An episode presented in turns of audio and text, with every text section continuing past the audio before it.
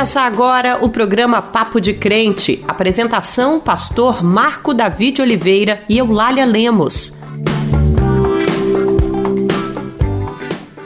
A paz do Senhor, meu irmão, a paz do Senhor, minha irmã. Que bom estar com você mais uma vez. Estamos iniciando o Papo de Crente. Meu irmão, minha irmã, no programa de hoje vamos conversar sobre o Dia do Trabalhador. Sim, no mês de maio, o Brasil e outros 79 países no mundo comemoram no dia primeiro o Dia do Trabalhador. Você sabe como foi que a data surgiu? Sabe por que é importante refletirmos sobre essa data? Hoje vamos conversar sobre as lutas e as conquistas dos trabalhadores no mundo do trabalho? Aqui no Brasil, pastor, a CLT é a principal legislação que orienta a relação de trabalho entre patrão e empregado, mas nem sempre foi assim. A exemplo do que aconteceu em outros países, também foi necessário que trabalhadores e trabalhadoras se organizassem e exigissem, através de greves, manifestações e negociações, que direitos básicos fossem garantidos. Alguns desses trabalhadores foram presos e até mortos. Foi com muita luta e organização em sindicatos e centrais sindicais que conseguiram reduzir a quantidade de horas trabalhadas, proibir que crianças trabalhassem, garantir direitos como auxílio transporte, entre outros. Alguns desses direitos ainda temos até hoje, mas outros foram retirados. Como exemplo, podemos citar a reforma trabalhista no governo do presidente da República, Michel Temer, e a reforma da Previdência, aprovada pelo então presidente Jair Bolsonaro. Direitos devem ser protegidos e garantidos, não retirados, irmãos. Direito não é um favor, é o estabelecimento da justiça tão propagada por Jesus.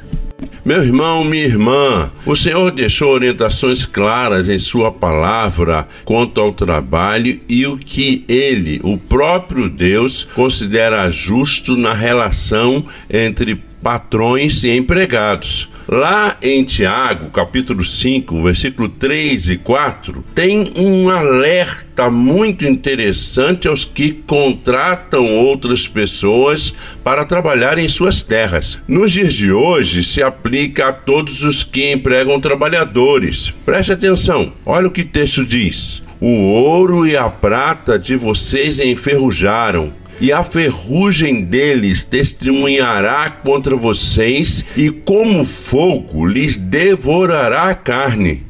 Vocês acumularam bens nesses últimos dias. Vejam o salário dos trabalhadores que trabalharam seus campos e que por vocês foi retido com fraude.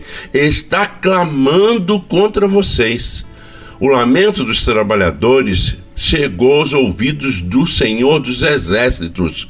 Vejam bem, irmão e irmã, a opressão aos trabalhadores é sentida e ouvida por Deus. Este é um claro alerta para a importância de que haja justiça no pagamento do salário dos trabalhadores. Mas não para por aí. A Bíblia traz outros registros nos orientando para o cuidado com aqueles que dependem do seu trabalho. O mundo do trabalho passou por muitas mudanças. Quando comecei a trabalhar, jamais imaginava que chegaria o dia em que seria possível trabalhar de casa usando uma máquina, né? Um computador ou um celular. E eu só tenho 51 anos, tá, irmãos? Jamais pensaria que um médico em outro país poderia conduzir uma cirurgia aqui no Brasil utilizando um robô conectado à internet. Foram muitas mudanças, meus irmãos. E para que a gente aprenda mais sobre os nossos direitos enquanto trabalhadores brasileiros, vamos ouvir o que diz o entrevistado trazido pela nossa jornalista Fernanda Fonseca. E além, é claro, de ouvirmos os louvores, a oração, o giro de notícias, o Dizem Por Aí e a mensagem de Deus ministrada pelo pastor Ariovaldo Ramos, que sempre nos edifica com ensinamentos preciosos. Mas agora, para iniciar, vamos orar, pastor? Vamos orar, querido Lália, vamos orar, caro irmão, cara irmã. Como a gente sempre diz aqui, em todos os momentos, se você puder, parar um momento para estar em comunhão com Deus, em oração, nos acompanhe agora. Pai querido, muito obrigado, Senhor, pela vida. Sempre vamos agradecer ao Senhor, porque é muito bom viver. Obrigado, Deus querido, pelo papo de crente te pedimos, ó Deus, neste momento, Senhor, por este país, especificamente pelos trabalhadores e pelas trabalhadoras, Senhor. Nós queremos, ó Deus, pedir, ó Deus, que cada um, cada um, ó Deus, tenha seus direitos garantidos e que, ó Deus querido, não haja nenhum tipo de opressão, fraude e que todo trabalhador seja digno do salário, Senhor, que traga a cada um, cada um, ó Deus, a sobrevivência adequada. Pai, muito obrigado, Deus querido por tudo que o Senhor tem feito neste país. Que hajam políticas públicas, seu Deus, visando a uma melhor ação dos empregadores com os empregados, que haja harmonia e que, ó Deus querido, nós vejamos este país prosperando, Senhor. Nós oramos agradecidos em nome de Jesus. Amém. Não tenha sobre ti um só cuidado, qualquer que seja. Pois um, somente um, seria muito para ti. É meu, somente meu, todo trabalho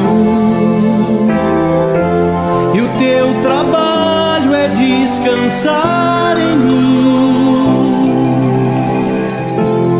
meu, somente meu, todo trabalho. E o teu trabalho é descansar em mim.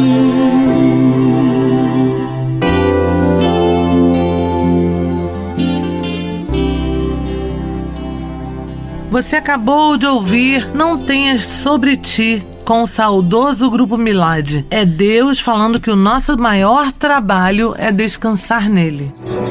Em sua raiz, a palavra trabalho é associada a dor e sofrimento e sua origem vem do latim tripalium, nome dado a um instrumento formado por três estacas de madeira, usado na antiguidade pelos romanos para torturar escravos e homens livres que não podiam pagar impostos. Com o tempo, o sentido da palavra passou a ser realizar uma atividade dura, sendo considerado uma atividade desprezível. Isso porque durante muito tempo foi associado à atividade de escravizados ou pessoas consideradas inferiores pela sociedade. Séculos depois, o trabalho passou a ser associado ao lucro, ao trabalho árduo e ao enriquecimento pessoal. E a religião foi apontada como um elemento fundamental nesse processo de valorização, já que os protestantes evangélicos da época consideravam a dedicação ao trabalho como uma virtude e o enriquecimento como fruto do esforço pessoal e da graça de Deus.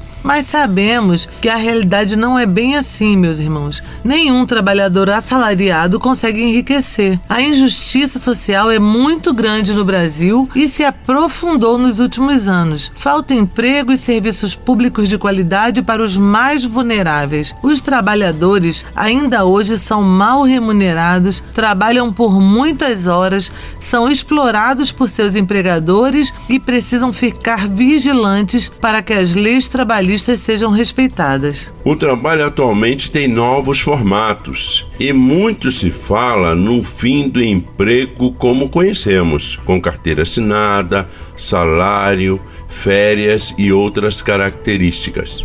As novas tecnologias possibilitaram o surgimento de outras formas de produção e também ajudaram a trazer um novo olhar sobre o trabalho que conhecíamos. A cada dia surgem novos trabalhadores, chamados de microempreendedores individuais ou autônomo, que buscam novas formas de ganhar dinheiro. Os autônomos já existiam. Vimos aumentar com a pandemia o número de atividades em que as pessoas trabalham de casa ou que passam somente parte do tempo trabalhando na empresa. A maioria dos profissionais profissionais já não trabalham mais por décadas no mesmo local, buscando criar uma carreira local. Pelo contrário, buscam cada vez mais novas experiências e novos ramos de atuação. Mas esta ainda não é realidade para a maioria dos trabalhadores que enfrentam problemas que se arrastam por séculos, como a instabilidade, insegurança,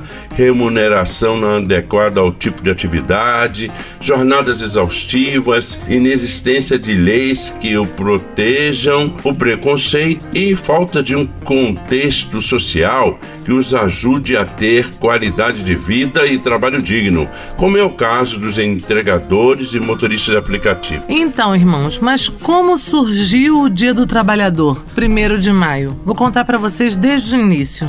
Tudo começou em 1884, durante uma reunião dos sindicatos organizados dos Estados Unidos. Os trabalhadores decidiram que, se o poder público e as empresas não diminuíssem as jornadas exaustivas, que passavam de 14 horas diárias, meus irmãos, todos iriam parar em todo o país.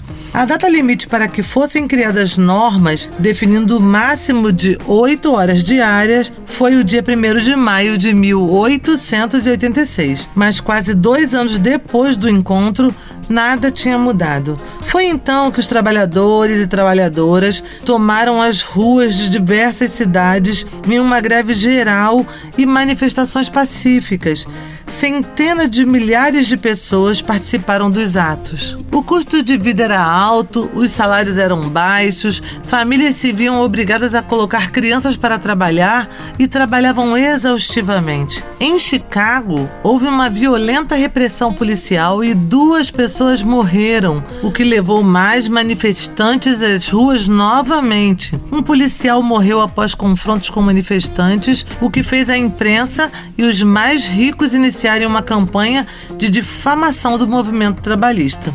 Líderes foram presos e mortos. Apesar de toda a violência, a luta pela jornada de oito horas de trabalho só se fortaleceu. Em 1889, os trabalhadores reunidos propuseram que o 1 de maio virasse uma data universal para debater a redução das jornadas de trabalho e exigir mudanças nas condições de trabalho. No Brasil, só em 1934, 45 anos após o início dos movimentos, foi criada a primeira legislação trabalhista no governo de Getúlio Vargas, garantindo aos trabalhadores direitos básicos como salário mínimo, jornada de trabalho de 8 horas diárias, férias e liberdade sindical. Porém, foi só em 1943, com a consolidação das leis do trabalho, a CLT que nós conhecemos, que esses direitos foram sistematizados em um único documento e desde então essas são as leis que normatizam o trabalho do país. 70 anos se passaram e as leis trabalhistas sofreram modificações. No governo João Goulart, quando o presidente incluiu os trabalhadores rurais na CLT. Na ditadura, quando foi atacado o direito à greve e mais recentemente no governo de Michel Temer, quando foi feita uma reforma trabalhista e a reforma da previdência assinada pelo presidente Jair Bolsonaro. Estas últimas alterações reduziram direitos. No Brasil e no mundo, a redução de direitos infelizmente gera pobreza. E para que a gente aprenda mais sobre os nossos direitos enquanto trabalhadores brasileiros, Vamos ouvir o que diz o entrevistado, trazido pela nossa jornalista Fernanda Fonseca. Fernanda, agora é com você. Olá, Eulália, pastor Marco Davi e todos os ouvintes que nos acompanham. Eu conversei com Paulo Sérgio Farias, que é presidente da Central dos Trabalhadores e Trabalhadoras do Brasil, no estado do Rio de Janeiro, e também ocupa o cargo na direção nacional da Central. Paulo Sérgio, muito obrigada por aceitar o convite do programa Papo de Crente. Presidente, direitos dos trabalhadores foram retirados com a aprovação das últimas reformas. Com a pandemia, novos formatos de trabalho também surgiram, sem que houvesse uma regulamentação adequada.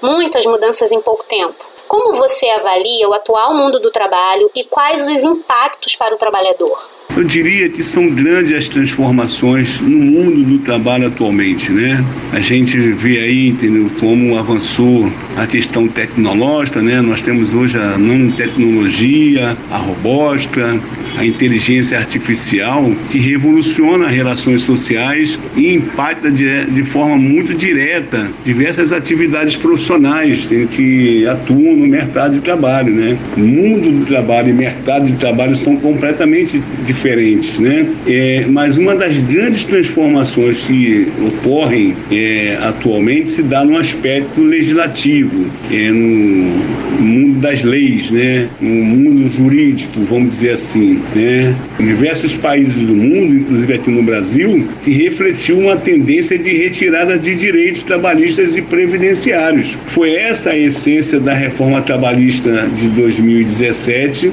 e da reforma previdenciária do governo Bolsonaro. Na prática, a reforma trabalhista do governo Temer prometia mais de 6 milhões de postos de trabalho e o desemprego aumentou. Né? É, retirou direitos, mudaram a CLT, a CLT com mais de 70 anos é, de aperfeiçoamento, tendo né, das relações de trabalho no Brasil, é, houve uma mudança muito grande que, ao invés de melhorar né, a proteção ao mundo do trabalho, que precarializou e muito né, essas relações. Então, nós estamos aqui é, vendo como que essa, essa mudança na legislação, né, ela prejudicou essas relações, trouxe também né, o trabalho intermitente, né, fazendo com que os trabalhadores fiquem reféns da empresa, enfim, essas mudanças que só favoreceram os patrões. A pandemia também foi uma outra circunstância que afetou o mundo do trabalho. O trabalho remoto, por exemplo, entendeu? é uma inovação entendeu? Dessa, desse momento difícil do país, né? mas veio para ficar. Agora, tem uma questão que é importante a gente considerar, que essas mudanças tecnológicas, né? Né? com a revolução da ciência e da tecnologia dos últimos anos, deveria ser traduzida numa redução da jornada de trabalho porque essa revolução na ciência, da tecnologia, de fato aumenta a produção, né? mas é, não se reflete numa redução de salário, nem também na melhoria dos salários na, nas condições de trabalho. Se faz necessário hoje se pensar numa redução da jornada de trabalho, muito em função dessa revolução tecnológica né, que a gente experimenta na atualidade. Existe alguma proposta da central para resgatar os direitos que foram retirados dos trabalhadores pelos governos anteriores? Nós elegemos em 2022 uma pauta unificada que tem 63 pontos que apontam no resgate dos direitos que foram arrancados pela reforma trabalhista, um resgate de uma previdência que seja inclusiva. É, a reforma da previdência retirou direitos, valores da, da aposentadoria, né, das pensões, diminuiu esses valores e aumentou o tempo de contribuição. Exatamente no momento em que há uma revolução tecnológica né, que aumenta a produção, que faz avanços tecnológicos e científicos muito importantes que deveriam refletir na redução da jornada de trabalho, forma da Previdência, ela aumenta o tempo de contribuição, entendeu? Um contrassenso. Nós aqui disputamos o rumo desse governo e estamos apontando exatamente né, a necessidade da reindustrialização do país, a retomada de um projeto nacional de desenvolvimento, com geração de emprego, distribuição de renda. Aqui no Rio de Janeiro, por exemplo, né, nós apontamos ser necessários né, a retomada do setor naval, né, a retomada do Tomperge, do complexo industrial da saúde, fundamentalmente uma questão que mais nos aflige aqui é a política de segurança do governo Cláudio Castro, que criminaliza a pobreza, que mata pobre, principalmente negros no Rio de Janeiro. A CTB está programando atividades em todo o país para este primeiro de maio. Quais são as expectativas da direção para esses eventos? O primeiro de maio desse ano, né, ele se insere dentro desse contexto aí de disputa né, do rumo do país, que aponta exatamente a retomada da política de valorização do salário mínimo, de mudanças na legislação trabalhista, né, que faça com que direitos que eram assegurados na CLT sejam resgatados sejam trazidos de volta, tem para proteger direitos conquistados. É, esse ano nós vamos fazer aqui no Rio de Janeiro, nosso primeiro de maio, lá no Parque Madureira. É uma região importante para nós. Vai ser um dia de alegria, de debates, né? mas fundamentalmente que lembra do quanto é importante o valor do trabalho, né? mas é um dia de luta é um dia de muita, de muito significado para a classe trabalhadora.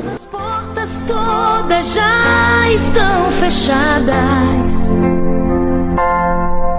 e não há saída pra você.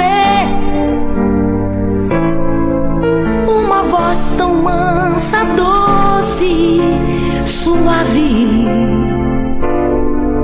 Diz assim, meu filho, sou tua saída. Quando o inimigo diz é o fim da história e quer levar seu coração.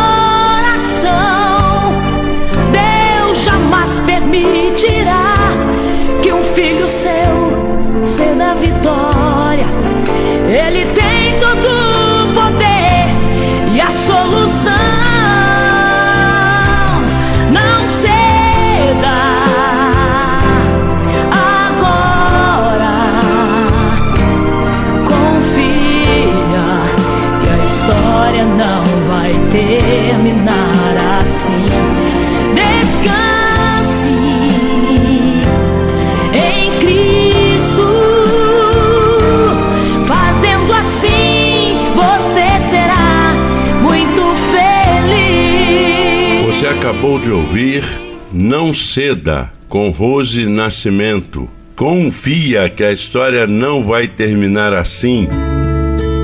E agora nós vamos ouvir a palavra de Deus através do pastor Ari Ovaldo Ramos. Pastor, o que a Bíblia fala sobre o trabalho? Paz do Senhor, Marco Davi, paz do Senhor, Eulália, paz do Senhor, meu irmão, paz do Senhor, minha irmã que nos ouve. Olha, paz de Cristo seja com todas e com todos. Hoje, Marco Davi, eu quero falar sobre Gênesis 1:31. E viu Deus tudo quanto tinha feito, e eis que era muito bom, e foi a tarde e amanhã, o dia sexto. Sim, Deus aparece na Bíblia como o trabalhador, a trabalhadora. É, a Bíblia começa dizendo que a Trindade, Pai, Filho Espírito Santo, Deus Criador, criou todas as coisas e depois ordenou a terra para que ela fosse repleta de vida. Vida humana, vida da flora, vida de todos os tipos de animais, vida aquática, vida aérea, vida, vida, vida, vida, muita vida. Vida para todos os lados, vida espiritual, vida natural. Deus é o autor da vida e organizou a terra para que houvesse vida e vida abundante.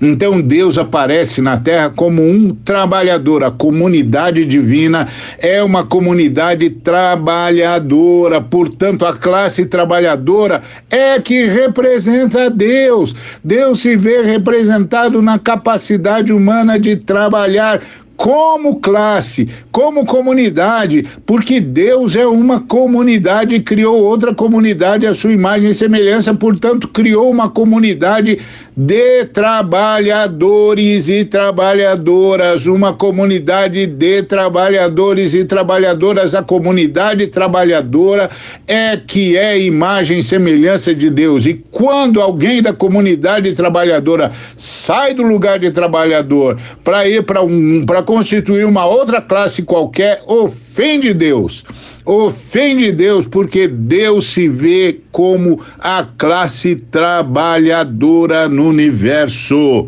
Oh, meus amados irmãos, no dia do trabalho, vamos nos lembrar disso.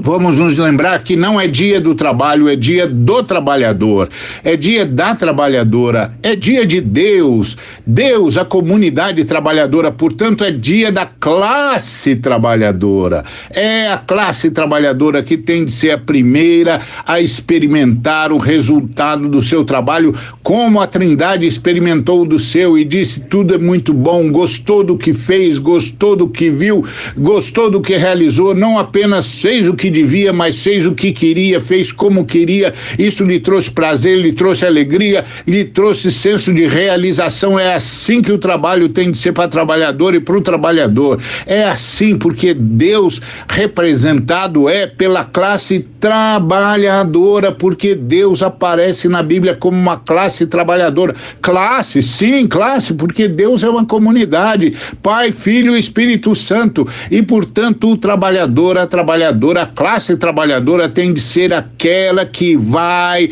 de fato, desfrutar em primeiro lugar do fruto do seu trabalho, tem de ser tratada com dignidade e tudo que produz tem de produzir para si, a partir de si, para sua alegria, para a alegria de todos os membros da classe trabalhadora. Por isso, só pode haver entre os seres humanos trabalhadores e trabalhadoras, porque isso é que representa Deus. É assim, meus irmãos, que nesse dia do trabalhador e da trabalhadora possamos honrar a Deus lutando pela hegemonia da classe trabalhadora para a glória de Deus. Amém.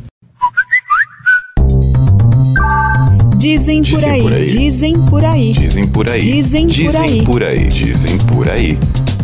Bom dia, Laila.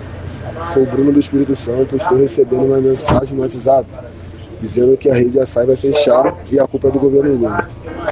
Isso é verdade? Olá, meu irmão Bruno, a paz do Senhor.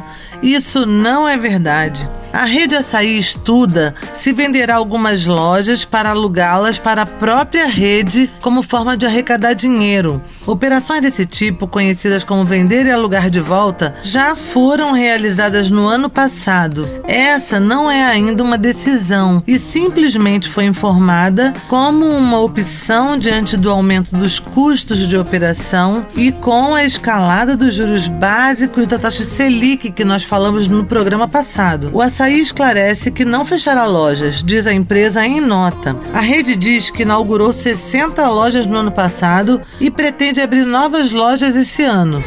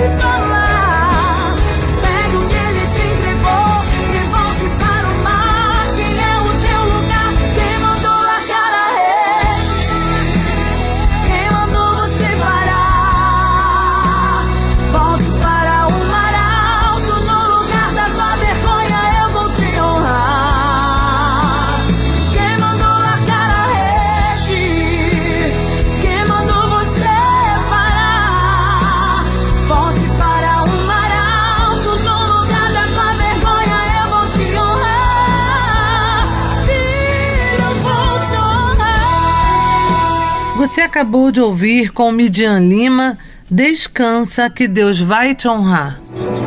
Mais da metade dos trabalhadores brasileiros se dizem dispostos a procurar um novo emprego caso a empresa atual decida voltar integralmente ao modelo presencial. Mas esses números não se repetem entre os que estão desempregados e procuram por um emprego. Mais da metade das empresas entrevistadas disseram que adotarão o um modelo híbrido, ou seja, trabalhar parte do tempo em casa pela internet e parte presencial. Muitas empresas planejam que os funcionários trabalhem duas ou três vezes por semana no escritório, enquanto que a minoria deixará o planejamento a cargo do gestor e do funcionário.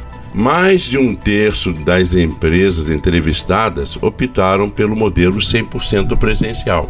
O ministro da Justiça e Segurança Pública, Flávio Dino, afirmou que ao menos 100 pessoas foram presas ou apreendidas por ameaçar ataques em escolas no Brasil. No encontro com autoridades catarinenses, o ministro falou sobre a discussão que o governo federal tem feito com as plataformas digitais no combate à propagação de discursos de ódio e violência informou que elaborou uma portaria para obrigar as redes sociais e prevenir a publicação e remover conteúdo sobre os ataques em escolas.